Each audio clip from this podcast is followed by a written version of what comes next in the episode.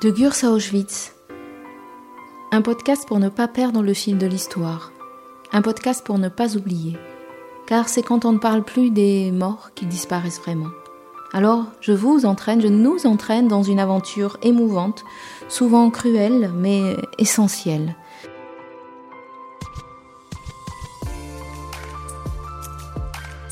Dans ce quatrième épisode, nous allons nous intéresser à la construction et l'administration du camp de Gurs. De mars à avril 1939, en seulement 42 jours, le camp est construit sur le territoire de trois villages, Gurs, Dogne et Préchac-Josbé.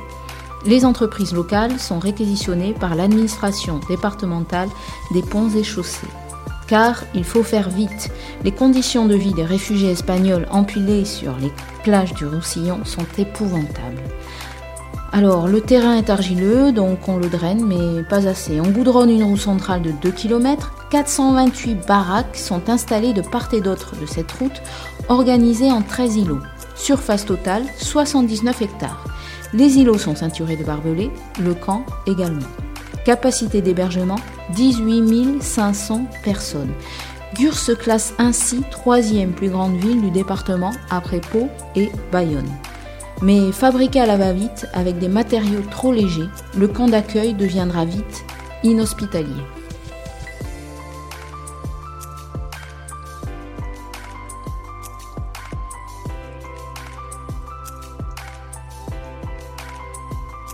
Arlette Dachary a témoigné en 2000 sur ses années passées au camp comme employée des ponts et chaussées.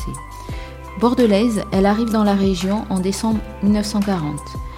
Elle y retrouve la famille de sa belle-sœur. En effet, Arlette a peur des bombardements qui frappent Bordeaux et pense rester en Béarn jusqu'au printemps. Elle y restera toute sa vie. Elle s'y mariera, fondera une famille jusqu'à sa disparition en 2013.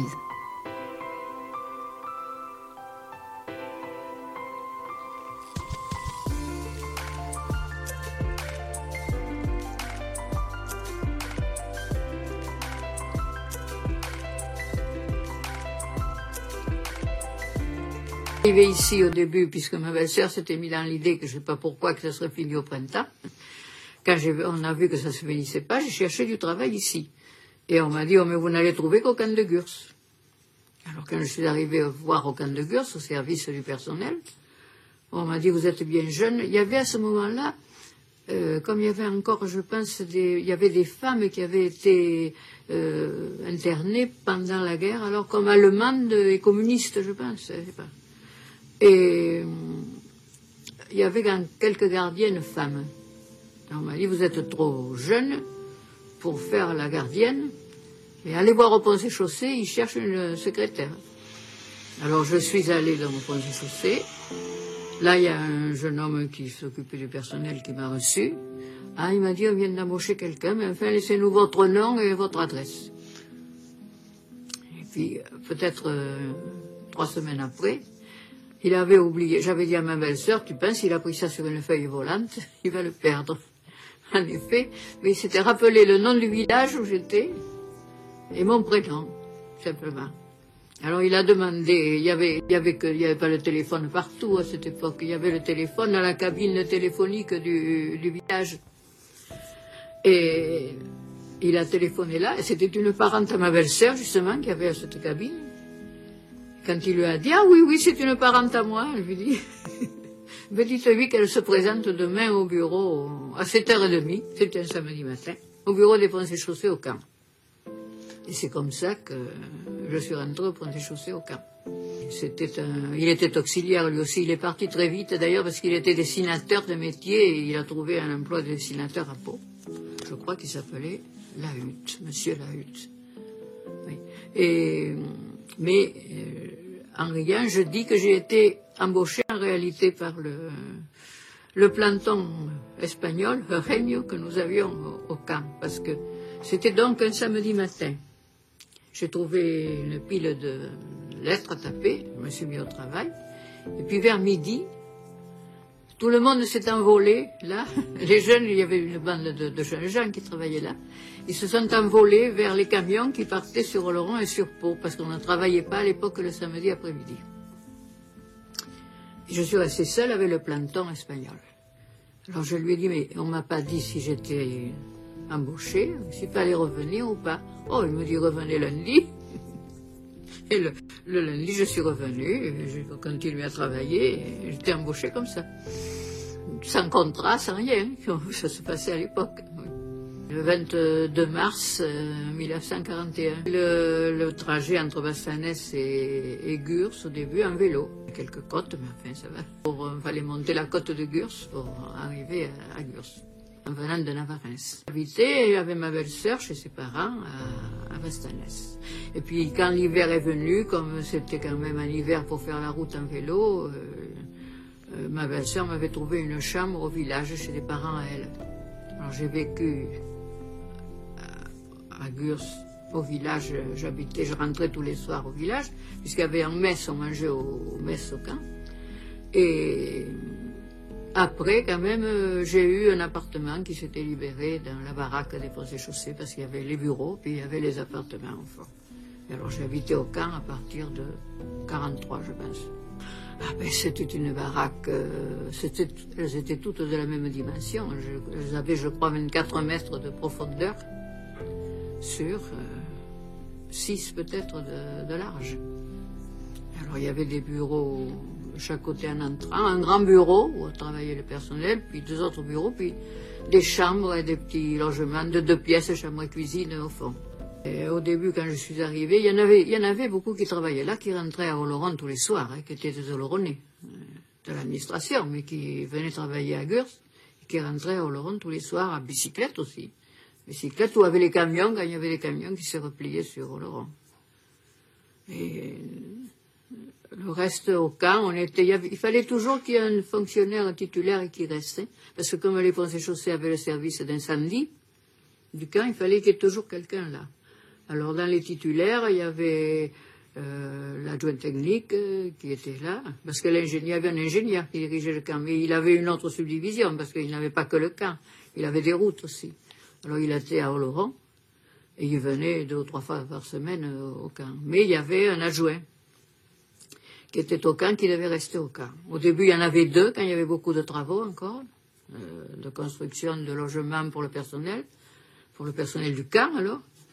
Et puis après, il n'y en a eu plus qu'un. Et euh, il y avait un surveillant dont, et un adjoint qui se relayaient pour rester au camp tout le temps. Quand, le quand il y a eu moins de travaux à faire au camp, parce qu'on construisait des appartements dans les baraques du premier quartier pour les, les inspecteurs de, police qui travaillaient au camp. Il faut vous dire que à ce moment-là, quand je suis arrivée, les, les gardes mobiles partaient, quittaient le camp, et c'est devenu du personnel civil. Et ce personnel civil, euh, il y avait comme chef de camp un commissaire principal de police, M. Kayser, je me rappelle, le premier à l'époque, c'était des Alsaciens lorrains qui étaient réfugiés, qui, avaient été chassés, si vous voulez, d'Alsace et Lorraine par les Allemands. Quand les Allemands sont arrivés, il y a beaucoup d'Alsaciens lorrains qui sont, qui sont partis. Et beaucoup ont été embauchés au camp. Hein. Dans le personnel, euh, beaucoup, beaucoup étaient de l'Est ou, du Nord aussi de la France, ou alors des, des gens qui se sont trouvés en zone libre quand il y a eu la zone libre et la zone occupée, qui n'ont pas voulu revenir en zone occupée. Alors ce personnel du camp, ce personnel civil, ça a été soit des gens du reste de la France qui ne voulaient pas partir en zone occupée, soit des, des gens d'ici qui n'avaient pas de travail. Il y avait du chômage aussi à ce moment-là. Qui n'avaient pas de travail et qui sont rentrés comme gardiens ou inspecteurs au camp. Le, le sous-chef de l'époque euh, du camp, c'était Monsieur Hans, qui était aussi commissaire de police, mais à un degré. Il était plus jeune que M. Kayser. M. Kayser était commissaire principal. Et lui était adjoint. Et puis, il y avait, qu'est-ce qu'il y avait? Il y avait aussi des euh, gestionnaires, gestionnaire qui était M. Gruel à un moment, qui est devenu chef de camp après, quand M. Kayser a changé d'endroit, il est parti ailleurs. Et quand M. Gruel n'a plus été chef de camp, ça a été M. Hans à nouveau qui est devenu chef de camp. La Libération, c'était M. Hans qui était chef de camp. M. Gruel, non, je pense qu'il était expert comptable, qu'il venait de, d'ailleurs, je ne sais pas.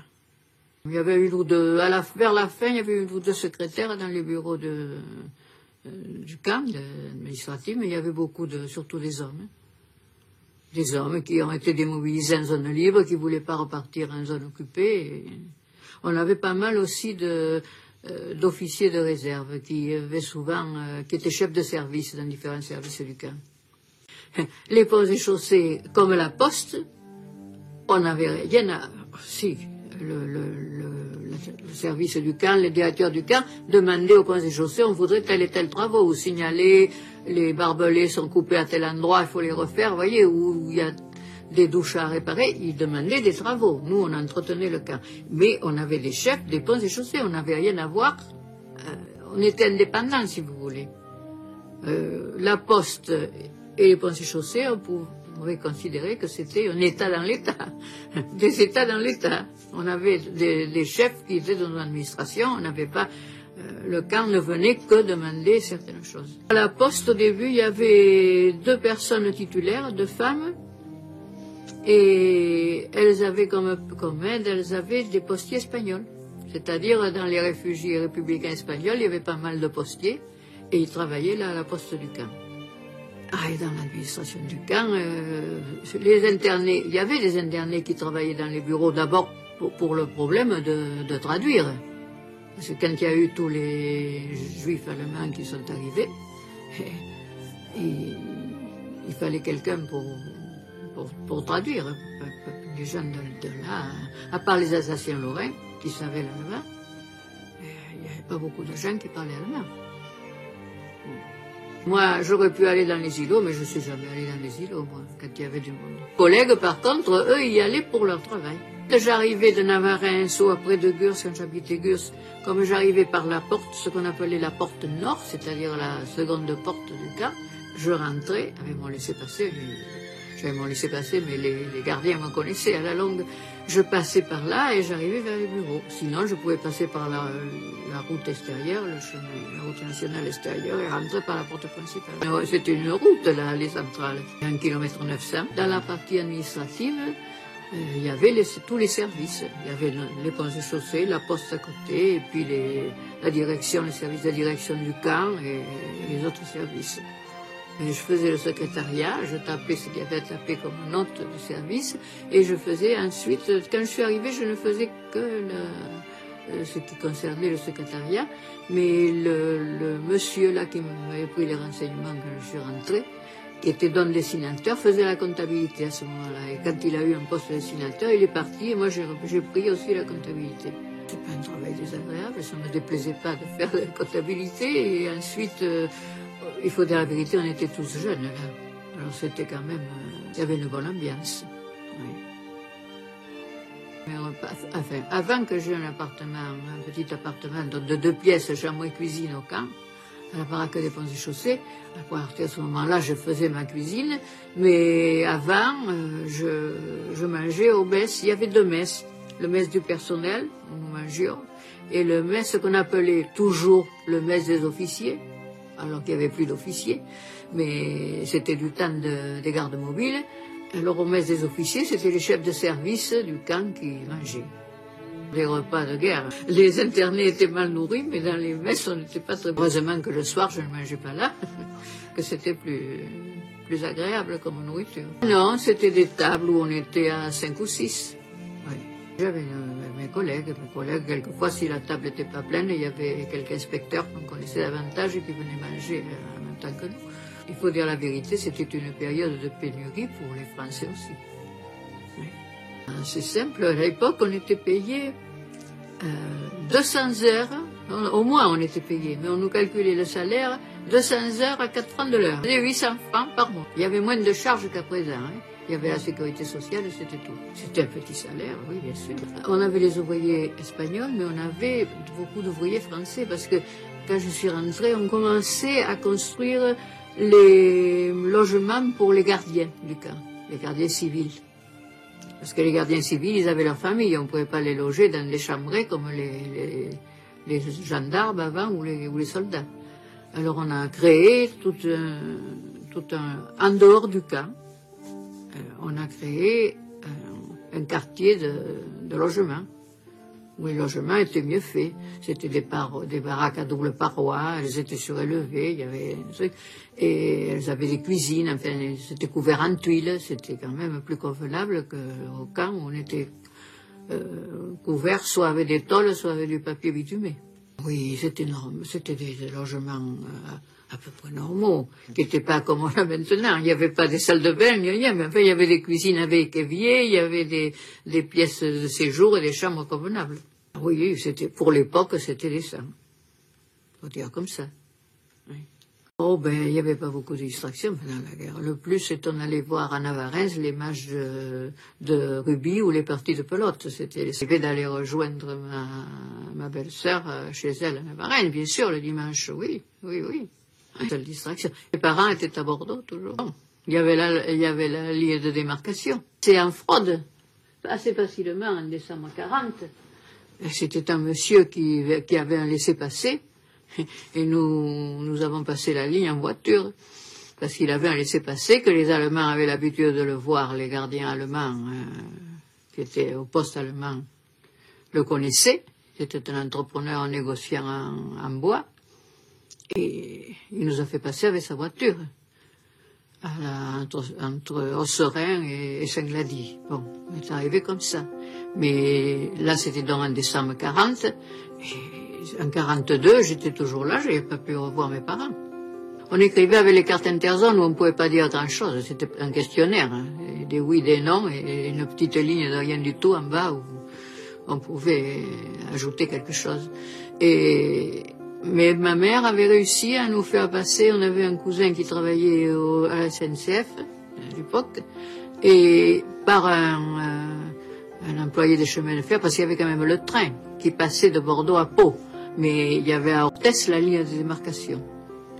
Alors, euh, à Orthez, les Allemands rentraient dans le train pour contrôler qui était dans le train.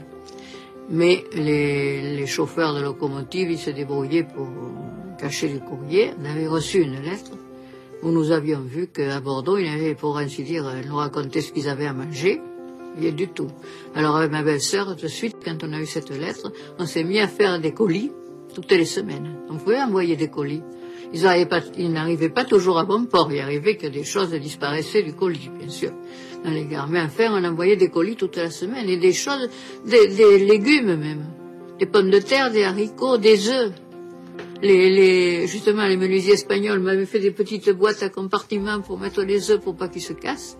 Et j'envoyais des œufs toutes les semaines. Des œufs, des pommes de terre, à la saison, des petits pois, des carottes, tout ce qu'on pouvait trouver. La viande, c'était plus difficile parce qu'on ne trouvait pas de viande comme ça. On était avec les, cartes d'alimentation. C'était pas guère possible de, trouver de la viande. Ça m'est arrivé même une fois de pouvoir stériliser. Heureusement, on avait des, bocaux de, à stériliser qui restaient de l'avant-guerre. De stériliser, euh, par exemple, un morceau de poulet ou un morceau de lapin et de pouvoir l'envoyer comme ça.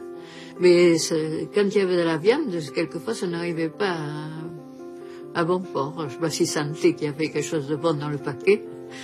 Dans les gares, il y avait des choses qui disparaissaient. Mais enfin, peu de choses. Hein. Euh, pour nous, pour notre cas, on n'a pas eu tellement de choses qui ont disparu. Même si on les prenait les jours de vacances pendant les premiers Je les ai pris en 42 pour essayer de passer la ligne de démarcation, ce que j'ai fait, pour aller voir mes parents. En fraude, à Sauveterre en pleine nuit sous la barre allemande, quand on a su, il y avait un boulanger qui portait le pain jusqu'à Vassanès, depuis Saint-Glady, chez ma belle-sœur, et qui avait une carte pour passer de l'autre côté, parce qu'il avait des clients de l'autre côté de la ligne de démarcation. Alors il s'était renseigné sur les, euh, passages des, Allemands, parce qu'il y avait les postes de garde, mais la nuit, il restait pas là. Il y avait des, comment dire, des patrouilles. Et alors, il savait qu'à cette heure-là, il n'y avait pas de patrouille. Nous sommes partis avec un vélo. J'étais avec une belle-sœur à mon frère qui voulait regagner Bordeaux aussi. Nous sommes partis en vélo jusqu'à la gare de Sauveterre en passant. Les barres allemandes, elles étaient plus hautes que les françaises. Alors, on pouvait passer avec le vélo en se baissant dessous la barre. Et nous étions arrivés donc à 11h30, minuit, en gare de, de Sauveterre, qui était fermée, bien sûr, à cette heure-là. Alors nous avions caché les vélos, il nous avait dit, c'était le, boulanger qui nous les avait prêtés pour porter nos valises. Et il nous avait dit, vous les laisserez là, le chef de gare est au courant, il me la mettra à l'abri. Alors on est resté toute la nuit dehors, derrière les gros platanes qu'il y avait devant la, gare de Sauveterre, en nous cachant, parce qu'on sait s'il y a des Allemands qui passent. Bon. Euh, enfin, à 6 heures du matin, la gare a ouvert. Alors on est rentré dans la gare, on a pris nos billets pour Bordeaux. Et on s'est dit, dès que le train qui venait de Moléon s'est arrêté, on est rentré dans le train pensant qu'on était sauvés. Mais deux Allemands sont montés pour vérifier les papiers des, voyageurs. La belle-sœur à mon frère était de Bordeaux, elle avait son, sa, carte d'identité de Bordeaux, moi aussi d'ailleurs, je l'avais toujours, ma carte d'identité de Bordeaux. Mais elle, elle avait ses cartes d'alimentation. Et moi, je les avais pas prises, parce que comme elles étaient faites à Gurs, je pouvais pas me promener avec mes cartes d'alimentation sans laisser passer pour, pour la, la démarcation. Alors j'avais pris que des tickets détachés de pain. Alors il m'a dit votre carte d'alimentation, il y en avait un qui parlait bien français. Ben, je dis je suis, je suis venu juste pour 48 heures pour chercher ma belle-sœur qui a été malade et je la ramène à Bordeaux. J'ai pas pris mes cartes d'alimentation pour 48 heures, j'ai pris des tickets de pain. Ah bon? Oh, il n'était pas dupe sûrement, mais enfin, euh, il est resté un grand moment à nous parler là. Il essayait sans doute de nous faire perdre contenance, mais on n'a pas branché. Et nous sommes partis tranquilles. On est arrivé à Bordeaux depuis 6 heures du matin à près de 2 heures de l'après-midi. Quand il y avait des, convois allemands qui devaient passer, le train se mettait sur une voie de, garage dans certaines gares. Enfin, on a mis tout ce temps pour, euh, pour arriver à Bordeaux. C'était vraiment euh, très, très mauvais comme ravitaillement à Bordeaux. Je suis resté quelques jours, mais il s'agissait de, de rentrer à mon travail. Et là, j'ai dû repasser à nouveau la ligne de démarcation. Je l'ai passé à Saint-Palais, où j'ai vécu après de longues années, mais à l'époque je ne m'y passais pas. Je l'ai passé à Saint-Palais avec un passeur alors. Voilà. Il fallait faire comme ça, il n'y avait pas d'autre système. Entrer euh, à temps à mon travail. Oh, ils n'étaient pas, c'était pas sévère. Hein. Même si j'avais eu un jour de retard, on ne m'aurait pas licencié pour ça. Ils avaient deux. Euh, il faut que je vous explique. Quand on a construit le camp de Gurs, quand les ponts et chaussées ont construit le camp de Gurs, une fois qu'il a été terminé, ils l'ont remis au, au génie militaire.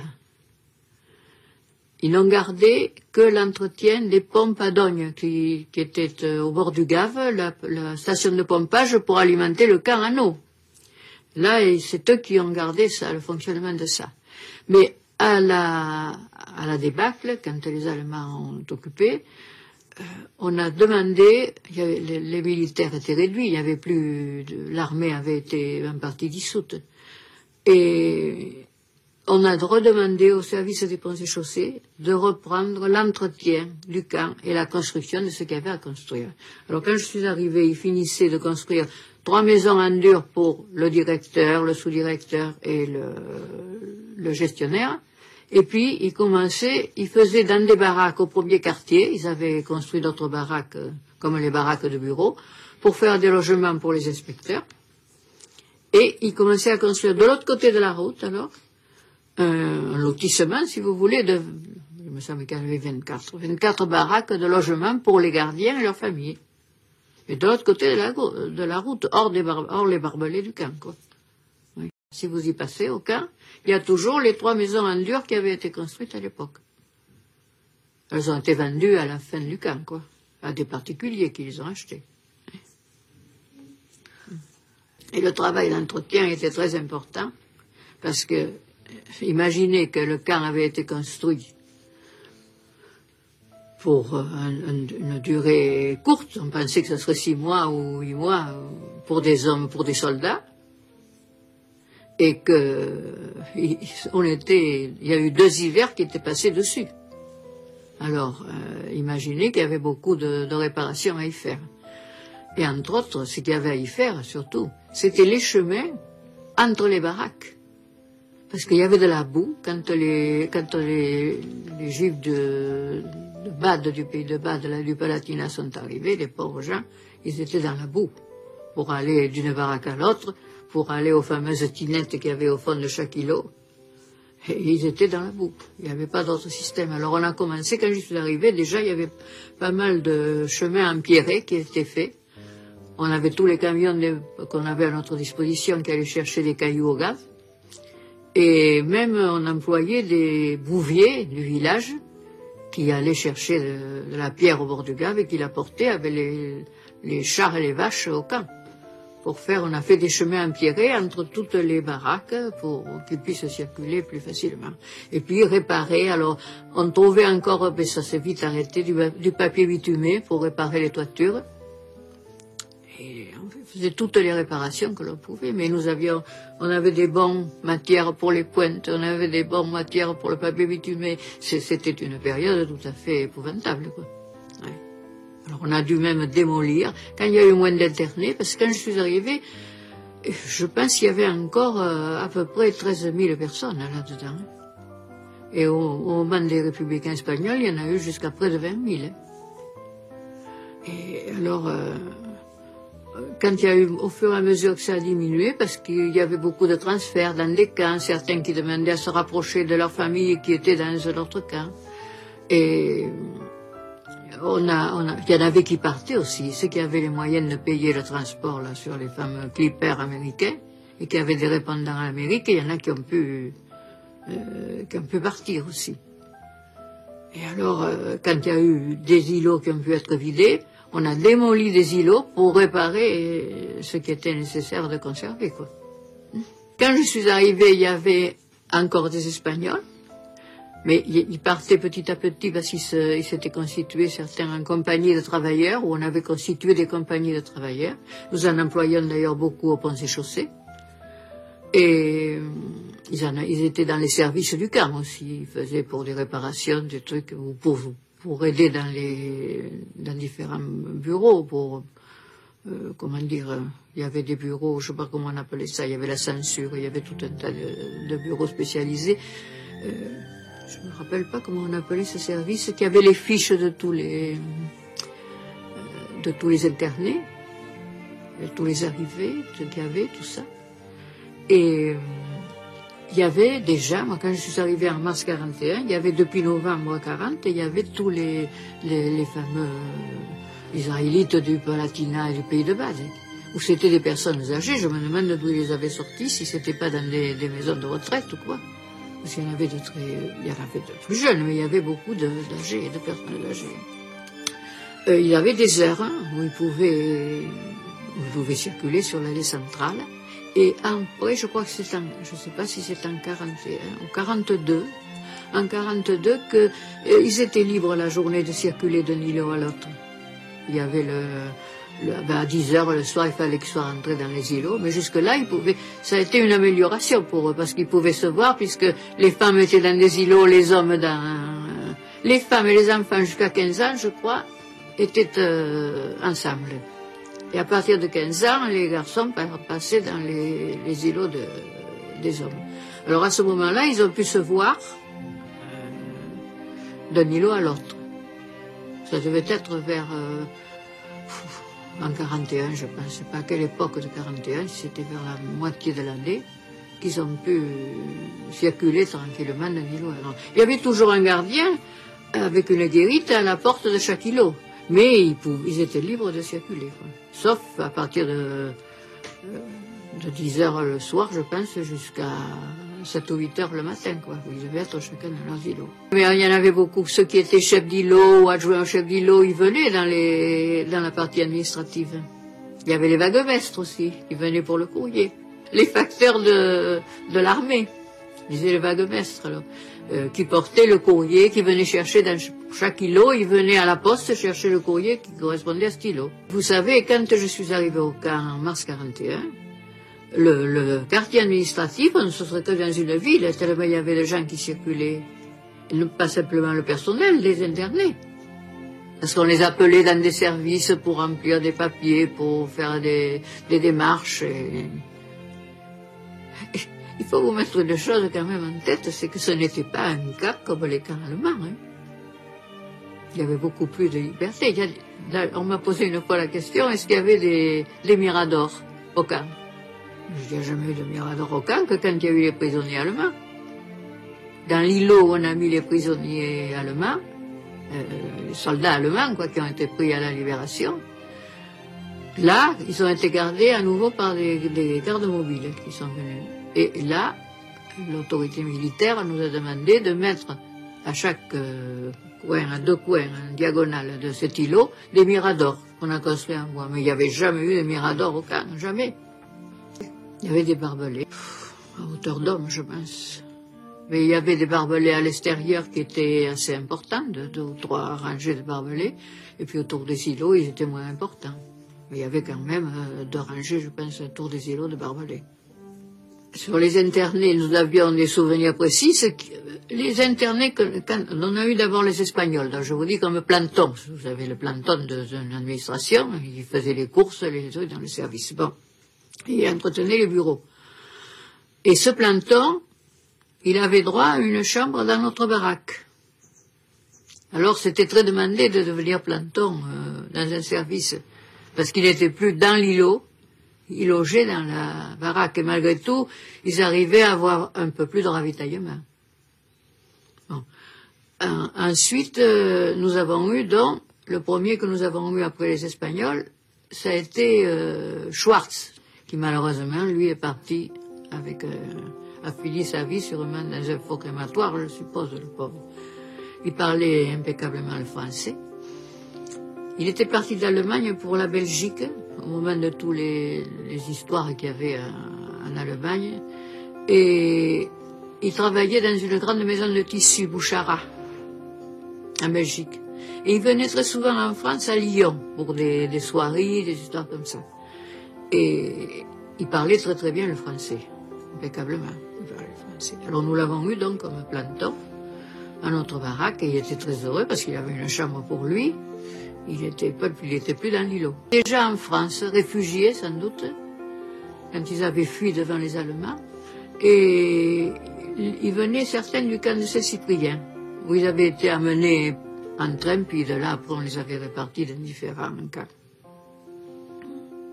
Ce soir, je pense qu'il lui était arrivé comme ça. Je pense pas qu'il était parce qu'il était, euh, il était en Belgique, puis il s'était réfugié en France quand il a vu que les Allemands à la guerre, je pense. Et beaucoup ont été pris, il faut dire la vérité, beaucoup ont été ramassés au début comme juifs allemands à la déclaration de guerre avec l'Allemagne. Ils ont été arrêtés comme allemands, pas comme juifs, comme allemands. On a eu, il faut dire la vérité, nous n'avions, n'étions pas une administration de police. Nous avons toujours été très bien avec les, les internés où nous avons eu des rapports. Je vous dis, ce monsieur Plasterec, lui, qui n'est pas parti dans les convois, jusqu'à son décès, on a, eu, on a correspondu avec lui. Comme moi j'avais 20 ans, les gens qui en avaient 40, c'est déjà d'un certain âge. Je ne sais pas quel âge il pouvait avoir. Il devait avoir la, la quarantaine, je pense. Il avait une fiancée, je ne sais pas s'il avait eu de femme avant, il avait une fiancée qui, elle, s'était échappée en Angleterre. Et il n'avait pas de nouvelles, bien sûr. Il portait le courrier, il nous faisait les bureaux, il nous allumait le, le poêle. Et je pauvre, il me disait une fois, je me souviens, il entretenait le, on avait, on n'avait pas le chauffage central à l'époque, on avait un, un poêle Godin dans le bureau où il fallait le charger de bois. Alors il s'occupait du poêle. Et une fois, je me souviens, il me disait, voyez, Arlette, ce Hitler, il nous a fait tellement de mal que si je pouvais le mettre dans ce poêle, je le mettrais avec plaisir. Il pensait pas que c'était lui qui irait dans les faux crématoires. Alors après lui, quand il, il est parti à un des premiers convois d'août 42, puisque quand je suis revenu en août 42 de mon voyage à Bordeaux, je ne l'ai plus trouvé. Et mes collègues étaient tout à fait peinés de voir qu'il était parti comme ça. Et on nous a donné un autre, on a demandé un autre planton, c'était nécessaire pour entretenir les bureaux et tout. On nous en a donné un autre, c'était un rabbin. Alors, euh, il a été tout content d'avoir cette chambre, mais il valait pas notre choix pour la netteté des bureaux. Il n'avait sans doute jamais fait de ménage. Et on entendait parlait. Alors on suppose qu'il disait ses prières dans sa, chambre, parce qu'on entendait euh, toujours le, même euh, rythme de, de parole. Et il est parti aussi à un convoi, après, un des derniers convois, je pense. Mais lui, il n'a pas, pas été au four crématoire. Parce que quand on a fait les, le film, hein, qu'on est venu faire le film ici pour, euh, pour Gurs, il y a un rabbin qui est venu de Lausanne, qui nous a dit qu'il qu'il avait échappé au, au four crématoire. Il, était, il a été déporté, mais il n'est pas passé. Il a dû être euh, libéré sans doute par les Américains ou les Russes, je ne sais pas, hein, sans être passé au four crématoire, heureusement pour lui. C'est un Allemand. Comment il s'appelait? Hein Ça ne va pas me revenir maintenant. Hermann. Il avait été au camp de ce rabbin là, de, qui était à Lausanne. Je crois, je ne sais pas si c'est dû à- aux, aux Israélites, parce qu'ils ont beaucoup circulé, qu'ils ont plus de facilité que les Français pour apprendre des langues. Beaucoup parlaient plusieurs langues. Ben oui, c'est la première fois que je rencontre un rabbin, bien sûr. C'est à ce moment-là qu'il y a toute une, tout un tas de- d'Espagnols qui ont été pris par les Allemands pour aller faire le mur de l'Atlantique. Il y avait peut-être deux mois que j'étais là quand euh, ils en ont emmené, je ne sais pas combien. Mais on a pu en garder quelques-uns quand même pour nos travaux, ceux qui avaient un métier comme menuisier, maçon, euh, serrurier, tout ça, tous ces métiers-là, on a pu en garder quelques-uns. Ah non, je parlais pas l'espagnol, mais j'avais beaucoup de collègues qui étaient dolorants, qui, qui qui parlaient espagnol, très facilement avec eux. Mm. Petit à petit, il faut dire la vérité, c'est quand même proche euh, du français, du patois d'ici que j'avais entendu assez chez mes belles-sœurs. Euh, J'arrivais à les comprendre et à parler un peu mal, mais à parler un peu avec eux, oui. C'est à partir, sauf un certain nombre qu'on a pu garder, euh, de ceux qui avaient un emploi très important manuel dans l'administration, on a pu les garder. On avait surtout des menuisiers. Les, les premières femmes espagnoles sont arrivées. Ah, il y avait des femmes juives, oui, dans le cas. Mais au- les Espagnols, les premières Espagnoles sont arrivées à peu près à ce moment-là, quand les Allemands ont, euh, sont, ont pris la zone occupée, parce que là où il y avait des Espagnols réfugiés dans cette partie de la France, ils les ont euh, envoyés en zone libre. Alors on en a un certain nombre qui sont arrivés, mais pas un grand grand nombre. hein. Madame Villalba vous le dira, elle.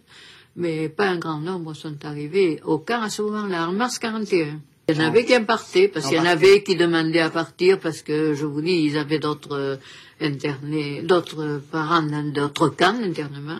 Il y en avait au camp de Noé beaucoup, parce qu'il y avait un hôpital au camp de Noé. Alors, euh, entre autres, ce monsieur Schwartz, il avait sa mère et sa sœur et sa petite nièce qui étaient au camp de Noé. Vers, vers Toulouse, pas. Il n'y avait que les Espagnols et les Juifs. Ben. C'est-à-dire, pour les femmes, euh, euh, Madame Villalba vous le dira, comme il y avait très peu de femmes espagnoles, elles sont, on les a mis dans une baraque euh, qui était des femmes juives, les autres, dans les autres baraques. Parce que par îlot, vous aviez une vingtaine de baraques par îlot. Surtout après, quand le camp a été presque vidé, là, en, en 40, en fin 43, je- on a promené dans les, dans les îlots pour voir comment c'était, pour voir. Ils avaient planté, il y en avait beaucoup qui avaient planté, on allait voir, ils avaient mis des fleurs autour des baraques, certains. Oui, mais moi, non, j'allais pas dans les îlots. J'en avais pas besoin pour mon travail, et puis, non, je n'y allais pas. Je n'avais rien à y faire. C'était, ils ont été très mal logés au début, puisque ce camp, ce camp qui était construit pour peu de temps avait souffert pendant deux hivers. Alors euh, vraiment, c'était pas. Et au début, au début, je pense qu'ils étaient avec de la paille. hein. Puis petit à petit, on leur a donné des chalis. Et euh, je sais pas, sais pas ce qu'ils ont eu, s'ils ont eu des paillasses, des histoires comme ça. Et chacun avait son chalis. Ah, au début, quand ils étaient dans de la paille, peut-être, je sais pas. C'était pareil pour les Espagnols. On les a mis au début, ils devaient avoir de la paille. Et puis petit à petit, comme il y avait pas mal de menuisiers, ils ont fait des chalis. Et alors au début, les baraques n'avaient pas de vitres. Elles avaient des ouvertures, des volets de, bois qui se soulevaient, qui s'ouvraient. Et alors là, euh, quand il y a eu tous ces gens qui sont arrivés, où il y avait des personnes âgées, tout ça, ils ont demandé petit à petit, les œuvres les ont aidés. Ils ont fait des vitrages, des fenêtres en vitrex des fausses vitres, de, un ersatz de vitres, je ne sais pas comment c'était fait. Alors ils ont... Euh, D'abord, c'est des œuvres qui leur en ont mis dans certaines baraques, et puis après, l'administration, quand les ponts et chaussées ont repris l'entretien, on a fait des, des vitres, en vitrex, bien sûr, pour pas que ça soit cassable, dans les, dans les baraques. Il pouvait au moins euh, fermer le froid euh, et y voir dans la baraque. Les poils, sans doute, je suppose. Il y avait un poil par baraque, mais c'était le bois. Alors le problème était là. C'est que souvent, pour se chauffer, ils ont démoli des morceaux de baraque. Alors quand on a démoli des îlots pour euh, améliorer les baraques, on s'est aperçu en démolissant une baraque qu'elle n'avait plus qu'une ferme. une ferme, vous savez ce que c'est la ferme Non? La ferme qui tient la toiture et les baraques en bois, il y avait des fermes de loin en loin pour supporter le, toit. Alors, on pense qu'ils avaient démoli pour se chauffer. Et c'était camouflé plus ou moins par le papier bitumé. Alors on s'est demandé comment le papier bitumé et les lattes qui le soutenaient avaient tenu alors qu'il n'y avait plus qu'une ferme dans la baraque. Pas écroulé, ça tenait. C'était léger, vous comprenez, ça tenait à peu près.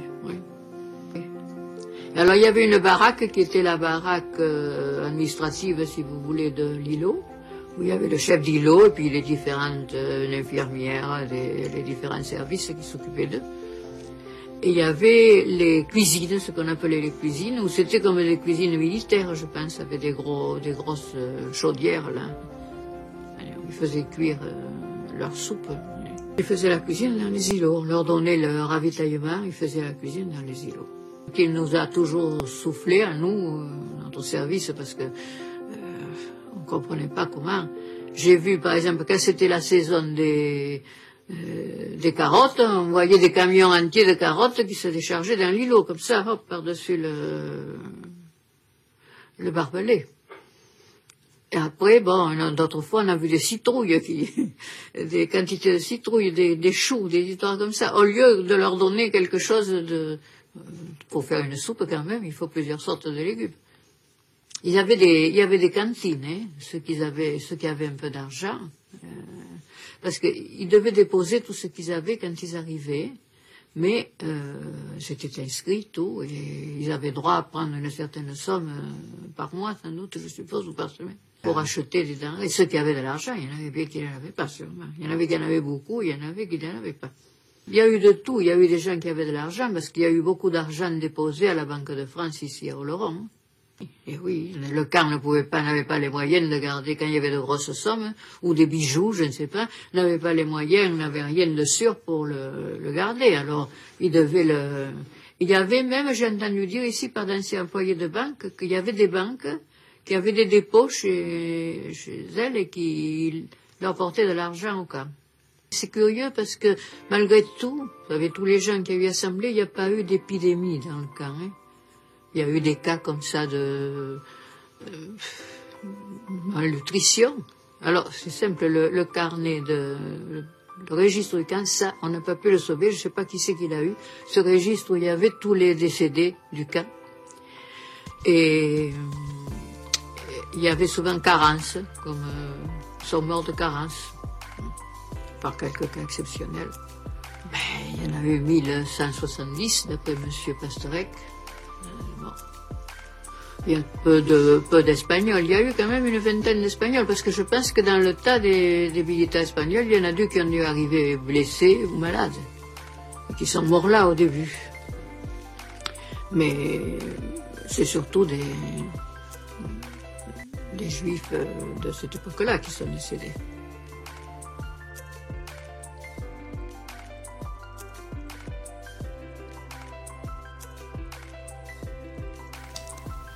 J'espère que cet épisode vous a plu. Je remercie le Mémorial américain de la Shoah qui a mis à disposition euh, les enregistrements vidéo des entretiens avec Arlette Dachary.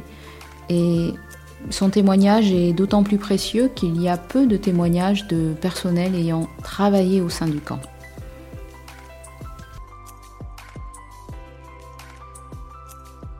Une aventure où les témoignages des rescapés se mêleront aux connaissances des historiens. Une aventure où l'histoire traverse, bouleverse, renverse des vies. Je vous invite à ce voyage deux fois par mois. Pour ne rater aucun épisode, inscrivez-vous sur enlocomotive.com. À très vite.